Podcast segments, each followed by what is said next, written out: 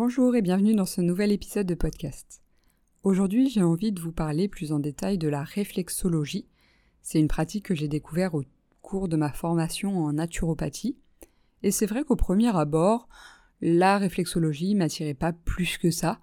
Et euh, pour être naturopathe, il faut en général une pratique manuelle, même si, on le sait, la naturopathie n'est pas réglementée, donc il n'y a pas voilà, de cursus spécifique, etc. Néanmoins, aujourd'hui, la plupart des écoles s'accordent, la plupart des syndicats s'accordent et travaillent en étroite collaboration aussi avec euh, le ministère de la Santé et du Travail, etc. Donc aujourd'hui, pour être naturopathe, il faudrait une pratique manuelle. Ensuite, la pratique manuelle va dépendre de la formation choisie, de l'école, mais aussi de chaque thérapeute finalement, et selon leurs attraits, leurs intérêts. Bienvenue dans le podcast Créenne de naturopathie, qui t'accompagne à semer de jolies graines dans ta vie pour retrouver confiance et épanouissement. Je suis Chloé, naturopathe et réflexologue à Montpellier, et grâce aux outils de la naturopathie, je t'accompagne à mettre en place des routines qui allient bien-être et plaisir pour rayonner dans toutes les sphères de ta vie. Dans ce podcast, tu trouveras des réflexions et des conseils pour honorer ton corps, nourrir ta confiance en toi et trouver l'équilibre de vie qui te correspond. Je partage ici avec toi ma passion pour la santé au naturel, les routines bien-être et l'alimentation saine mais surtout gourmande pour te sentir bien dans son corps et bien dans ta tête. Je te souhaite une bonne écoute. Donc moi dans mon école, la pratique était la réflexologie pour pouvoir être euh, naturopathe. Donc au premier abord, c'est vrai que la réflexologie m'intéressait pas plus que ça, je savais pas d'ailleurs si j'allais euh, vraiment développer cette spécialité. Et puis j'ai commencé par faire un premier stage et euh, entre chaque stage, donc on avait six stages, entre chaque stage il fallait donc énormément s'entraîner sur des clients pour pouvoir pratiquer évidemment le plus possible. Et au fur et à mesure des différents stages, au fur et à mesure de l'apprentissage et surtout au fur et à mesure des résultats que je pouvais voir chez mes clients, des résultats très positifs, je me suis vraiment petit à petit dit que cette technique était vraiment incroyable avec des effets incroyables et qu'on pouvait en faire beaucoup de choses. Donc aujourd'hui, la réflexologie est vraiment une pratique intégrante dans mon cabinet. Euh, je sépare mes catégories de consultation, principalement en consultation de naturopathie et en consultation de réflexologie pure. Ensuite, certaines personnes vont préférer l'une ou l'autre, et moi j'essaie aussi de mêler les deux lorsque c'est possible dans les consultations de suivi. Donc désormais, la réflexologie est une pratique que j'aime énormément, et je suis même également formatrice en réflexologie pour pouvoir transmettre justement toutes ces connaissances. Au cours de ma formation en naturopathie, on a dû donc étudier la réflexologie selon la médecine traditionnelle chinoise. Et là est selon moi une distinction très importante, puisqu'il existe principalement deux types de réflexologie. Une réflexologie qu'on va trouver plus occidentale, plus moderne, qui est donc la réflexologie appelée Ingam, du nom de sa euh, créatrice, je dirais, même si ça remonte à un petit peu plus loin euh, qu'elle. Euh, donc la réflexologie Ingam va permettre une réflexologie plantaire. On va retrouver l'ensemble de l'organisme en reflet sur le pied et on va pouvoir venir masser comme ça tous les organes du corps pour pouvoir venir soulager des maux. On peut soulager beaucoup de maux comme ça, puisqu'on va vraiment avoir l'intégralité du corps et des organes, que ce soit des douleurs euh, musculaires, articulaires, des troubles digestifs, des troubles du cycle féminin, accompagnement euh, de grossesse, troubles de l'immunité, enfin voilà. C'est quand même assez large. Néanmoins pour moi, cette réflexologie reste tout de même assez physiopathologique. Moi, je pratique donc la réflexologie selon la médecine chinoise, la réflexologie en médecine traditionnelle chinoise étant vraiment très ancienne. C'est une approche euh, empirique, donc on va petit à petit analyser les faits et les résultats, à l'inverse aussi d'une euh, d'une méthode scientifique où on va vraiment pouvoir mener des études, constater, etc. Là, la méthode empirique, la méthode de la réflexologie de la médecine chinoise, c'est vraiment une méthode où on va apprendre à chaque fois en observant les résultats sur les personnes directement, pas forcément en observant des résultats avec des études in vivo euh, sur des cellules, sur euh, voilà des, données, etc. Donc la médecine chinoise étant très très ancienne, là la réflexologie en médecine chinoise va se baser à la fois sur le côté physiopathologique comme la réflexologie INGAM, mais on va aussi avoir un gros travail psycho-émotionnel. Je vais détailler un petit peu plus euh, tout ça, mais en médecine chinoise, on associe certains organes à certaines émotions. Et ce qui est intéressant de savoir, c'est que en médecine traditionnelle chinoise, on va penser que un trouble au niveau d'un organe physique va pouvoir amener à certaines émotions ressenties, ou à l'inverse également, certaines émotions ressenties vont à force rendre un organe un peu plus défaillant. Donc tout l'objectif de la réflexologie, c'est de relancer la circulation sanguine et lymphatique, mais également énergétique, puisqu'il peut y avoir des stagnations énergétiques au niveau des organes.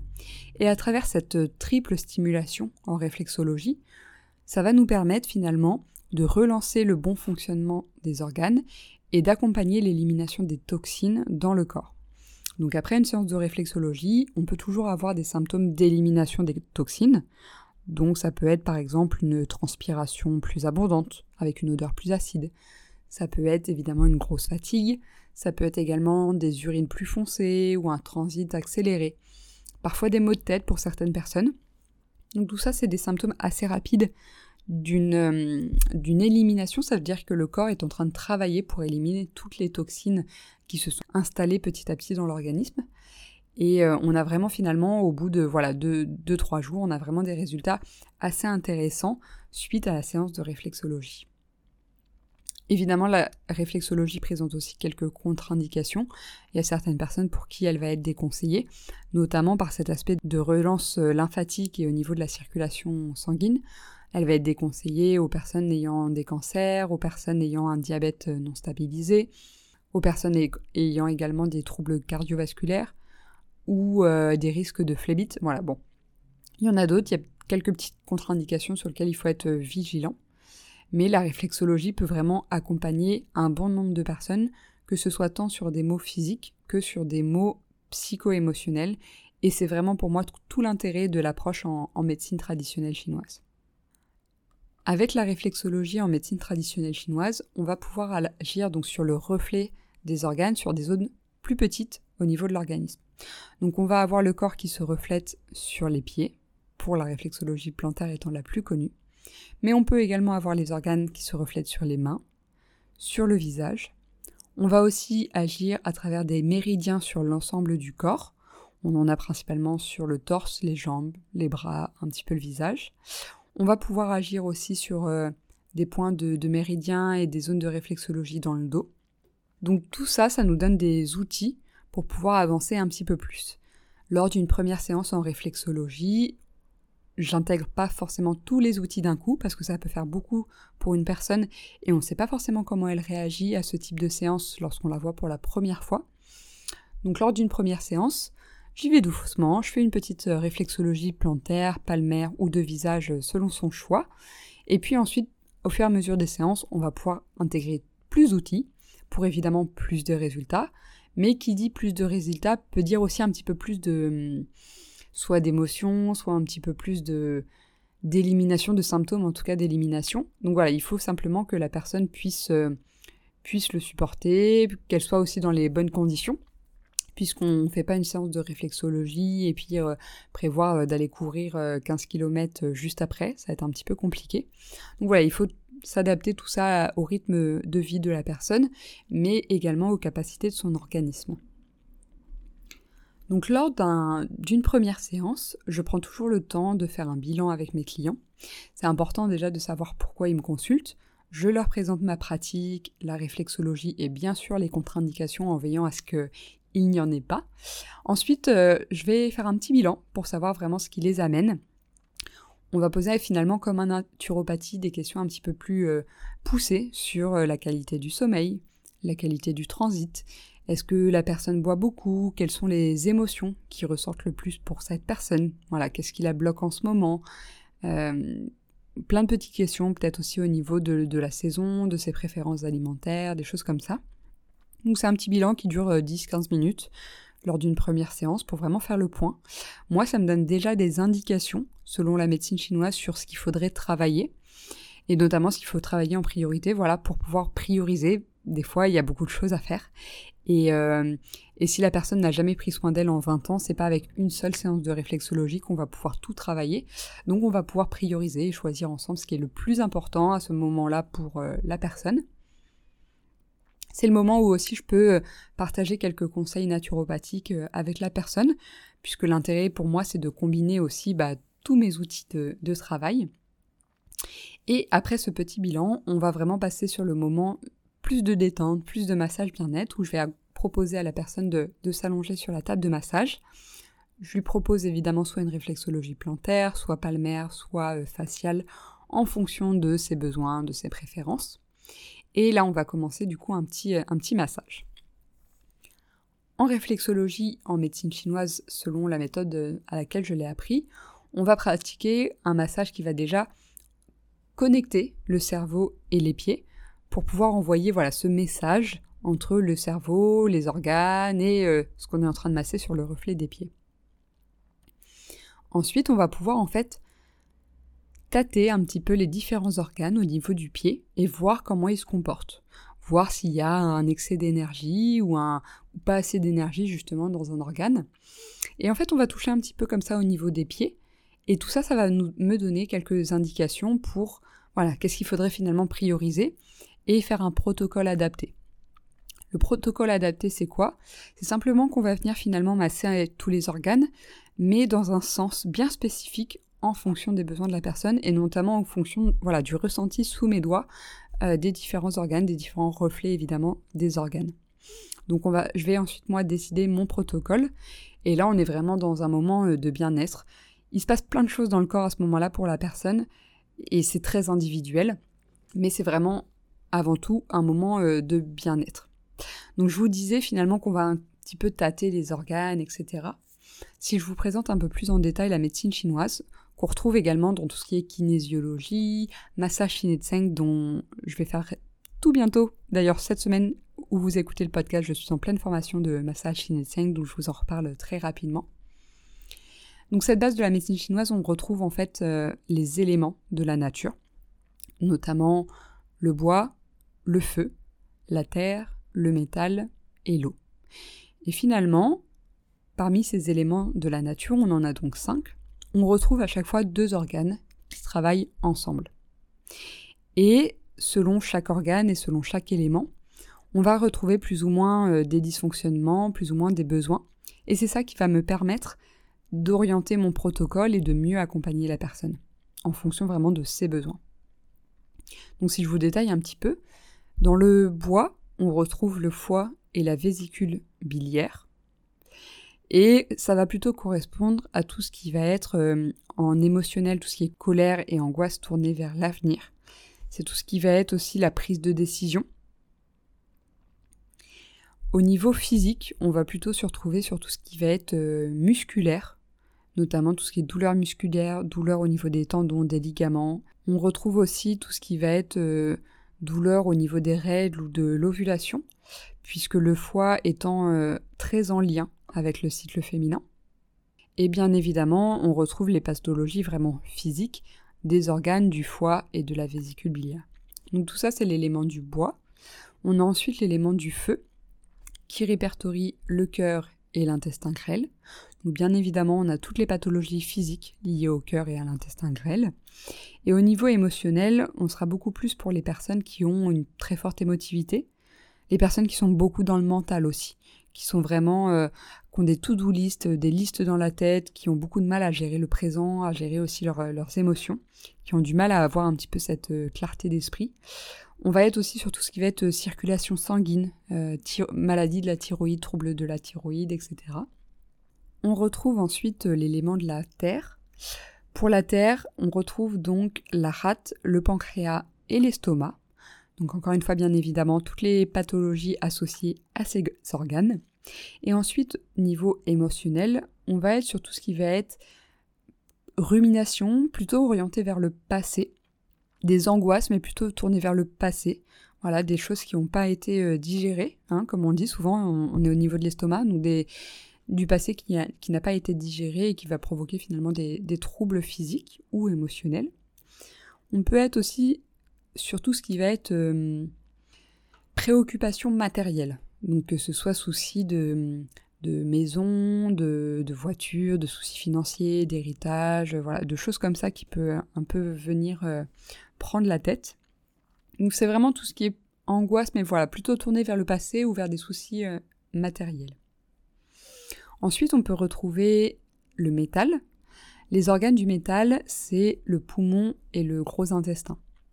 Ces organes-là vont plus être, encore une fois, liés à toutes les pathologies physiques de ces organes de poumon et de gros intestin. Mais en plus, on va retrouver également tout ce qui va être niveau émotionnel du deuil, de la perte, de la tristesse, du chagrin. Donc quand les personnes euh, voilà, ont vécu une perte, c'est souvent ces organes-là qui vont un petit peu euh, être en défaillance. Et enfin, on retrouve l'élément de l'eau. L'eau, on retrouve donc les organes du rein et de la vessie, avec toutes leurs pathologies possibles. Et niveau émotionnel, les reins et la vessie sont vraiment les organes de notre énergie vitale et de nos mémoires ancestrales. Si la personne est vraiment en fatigue plus plus plus, c'est vraiment les reins et la vessie qui va peut-être falloir restimuler pour redonner un petit peu d'énergie à la personne. On est aussi beaucoup dans tout ce qui est peur. Ça peut être peur mais bien spécifique ou peur générale, sentiment, euh, un sentiment de peur sans trop savoir pourquoi. C'est vraiment ce sentiment aussi de d'insécurité, d'inquiétude. On a beaucoup euh, le sentiment aussi de volonté avec euh, cet élément de l'eau que ce soit un trop plein de volonté ou un manque de volonté à faire des choses. Donc voilà un petit peu les différents éléments et le côté émotionnel. Donc là, finalement, ça vous paraît peut-être assez abstrait, mais pour vous donner des exemples concrets qui, moi, me sont arrivés et qui, comme je vous le disais, au fur et à mesure de ma pratique, m'a vraiment euh, renforcé et convaincu dans l'intérêt de cette euh, technique de massage. Pour vous donner différents exemples, au début où je pratiquais, euh, j'ai eu une dame qui voulait en fait découvrir la réflexologie. Et quand on fait un petit peu le bilan ensemble, elle me dit tout va bien, je veux juste découvrir. Donc ok, moi dans mon bilan, je me note pas forcément d'éléments, vous voyez, en, en dysfonctionnement ou à travailler en priorité. Je fais donc un petit peu ce massage euh, pour connecter le reflet euh, du pied et le cerveau. Et je passe ensuite à l'analyse un petit peu du reflet des, organes pour voir comment ils se situent. Et je fais toujours un petit bilan à la fin euh, du massage avec la personne pour voir un petit peu ce que j'ai pu observer et pour voir si ça lui parle pour elle à ce moment-là. Je lui présente juste de manière un petit peu euh, factuelle, ce que moi j'ai appris en réflexologie euh, en médecine chinoise, et si ça lui parle. Et donc cette personne-là me disait au début, au bilan tout va bien, je veux juste un moment bien-être, découvrir le massage en faisant ma petite analyse, je me rends compte que son élément du bois était bien en dysfonctionnement et son élément de l'eau aussi. Je lui explique que rapidement, le bois c'est plutôt tout ce qui va être colère et angoisse sur l'avenir et le rein et la vessie, donc l'élément de l'eau, c'est plutôt tout ce qui va être peur. Et là, elle me dit ah bah oui, finalement je vous ai pas dit, mais en fait je divorce de mon mari, euh, il m'a trompé et on a deux enfants. Donc j'ai énormément de colère envers lui, j'ai énormément de peur de, l'avenir, puisque c'était une dame à son compte et qui avait pas mal arrêté de travailler pour s'occuper des enfants. Et donc pas mal d'angoisse vers l'avenir pour bah, qu'est-ce qu'elle allait devenir avec les enfants, à son compte, etc. Donc beaucoup d'angoisse vers l'avenir et beaucoup de peur par rapport à tout ce changement. Donc tout ça finalement, son corps le reflétait énormément, sans même qu'elle ait besoin de me le dire. Voilà, j'en ai, plein des exemples comme ça. Et des fois, c'est aussi intéressant parce que les personnes ne se rendent pas toujours compte de l'impact de certains événements sur leur corps. Pour vous donner encore une fois un exemple très concret, une fois je reçois en consultation une dame d'un certain âge, peut-être 65-70 ans. Et donc au bilan, euh, voilà, on fait un petit bilan, je me souviens même plus trop ce que ça donnait, mais euh, voilà, il n'y avait rien qui ressortait on fait le massage, je fais ma petite analyse, et à la fin, je lui explique que elle, elle a surtout l'élément du métal qui ressort en défaillance, et donc je lui présente les différents éléments émotionnels, donc notamment tout ce qui a trait à la tristesse, au chagrin et au deuil. Voilà, je lui demande si ça lui parle et elle me dit bah non, euh, je vois pas, euh, voilà. bon, on cherche pas plus loin, ça lui parle pas, ça lui parle pas. Et puis une semaine après, elle me rappelle ou je la recroise parce que c'était une dame de mon cours de yoga. Et je la recroise et en fait, elle me dit, en fait, Chloé, vous aviez raison. Je me suis rendu compte, en fait, elle me dit que son mari, deux mois avant, avait fait un AVC et il s'en est sorti. Donc il n'est pas décédé, elle n'a pas eu pour elle ce deuil à faire. Mais ce qu'elle me dit, c'est qu'en fait, euh, il a perdu l'usage de la parole, et donc il a perdu voilà quelques facultés qu'il avait avant. Et donc finalement, elle n'a pas le même homme en face d'elle. Ils ont passé 50 ans de leur vie ensemble, c'est plus la même personne, parce qu'il a plus du tout les mêmes facultés. Et elle me dit, bah voilà, j'ai pensé à ce que vous m'aviez dit, et en fait, je me suis rendu compte que, bah, quand son mari a fait son AVC, elle dit que, bah, elle, elle était énormément dans le faire pour bah, s'occuper de son mari, l'accompagner au mieux, s'occuper de la maison, des papiers, des hôpitaux, la mutuelle, etc. Et elle était vraiment là dans le faire. Et à aucun moment elle s'est posée pour elle bah, digérer ce qui leur était arrivé et puis voir un petit peu ce que ça a engendré comme changement. Elle s'est énormément occupée de lui, ce qui est bien normal de ce genre de situation. Mais en fait, de faire cette séance et d'en discuter, ça lui a fait se rendre compte que, bah, en fait, pour elle aussi, c'était une perte et un deuil, parce que finalement, elle a perdu, entre guillemets, l'homme avec lequel elle a partagé 50 ans de sa vie. Et elle, elle a aussi, en fait, un petit chemin de deuil à faire pour, voilà, toute cette histoire. Et euh, voilà, elle me dit que d'en avoir parlé avec moi, ça lui a fait ouvrir les yeux sur euh, sa situation. Et donc, elle avait décidé aussi de plus prendre de temps pour elle et d'elle se faire accompagner euh, par quelqu'un aussi extérieur pour pouvoir justement mieux gérer et mieux prendre soin d'elle finalement, alors que juste là, elle prenait que soin de son mari et elle s'était pas du tout préoccupée de sa santé à elle. Mais ça, son corps finalement le ressentait et le montrait. En tout cas, voilà, à travers cette séance de réflexologie. Donc voilà, des exemples comme ça, j'en ai eu plein. Ça, c'est les deux premiers qui m'ont marqué et qui m'ont vraiment fait me dire, voilà, finalement, cette technique, elle est incroyable. Les gens disent pas tout au bilan, et puis finalement, sous les pieds, ou en tout cas moi sous les doigts, euh, on voit tout de suite euh, ce qui bloque. Après, j'explique, voilà, factuellement, euh, les liens possibles. Et puis la personne, voilà, ça lui parle ou ça lui parle pas. Des fois, finalement, bah, ça l'a fait réfléchir. Et quand je la revois à la séance suivante, elle me dit, ah bah, là, voilà, c'était évidemment c'était ça, mais je le voyais pas. Mais ça m'a permis d'ouvrir les yeux. Ou il y a pas longtemps aussi, j'ai eu une cliente. Elle avait un besoin spécifique. On travaille ça. Et puis, euh, je la revois trois semaines, un mois après, et elle me dit c'est incroyable. En fait, euh, ça faisait des années que j'étais sous anxiolytique le soir pour pouvoir m'endormir. Plusieurs fois, j'ai voulu me sevrer et je n'y arrivais pas. C'était beaucoup trop dur. Et là, quand je suis rentrée le soir euh, de la séance de réflexologie avec vous, j'ai pas pris mon anxiolytique sans me forcer parce que j'en avais juste pas besoin.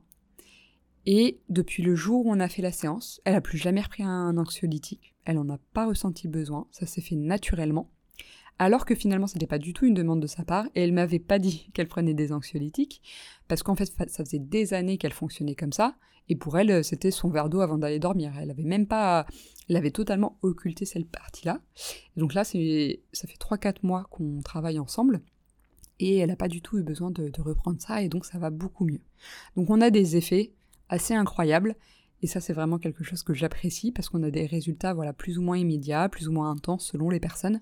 Mais c'est vraiment euh, tellement satisfaisant de voir qu'à travers un massage comme ça, bien, évidemment, c'est des. C'est du temps de formation, de pratique, euh, d'expérience, mais de voir les résultats que ça peut amener, c'est assez incroyable. Donc voilà, j'avais envie de vous partager un petit peu plus cet aspect de la réflexologie, puisque j'en parle pas beaucoup finalement euh, sur Instagram ou voilà, alors que c'est une pratique que, j'adore et qui euh, remplit aussi beaucoup de mon travail euh, en tant que naturopathe et réflexologue du coup, et c'est une pratique que j'ai envie de mettre un petit peu plus en avant. Si vous avez du coup envie de découvrir la réflexologie en médecine chinoise et que vous êtes sur Montpellier, n'hésitez pas à prendre rendez-vous avec moi sur Doctolib directement en cherchant Chloé Landa. Je serai ravie de vous recevoir en consultation pour vous proposer voilà cette technique de massage bien-être, mais qui fait finalement bien plus pour tout l'organisme. À très vite. Merci d'avoir écouté le podcast Graines de naturopathie. Si ce podcast t'a plu, n'hésite pas à t'y abonner pour retrouver les nouveaux épisodes un mercredi sur deux. Tu peux également me laisser 5 étoiles sur Apple Podcast ou partager l'épisode à ton entourage. On se retrouve très vite pour un prochain épisode de Graines de naturopathie, le podcast qui t'accompagne à semer de jolies graines dans ta vie.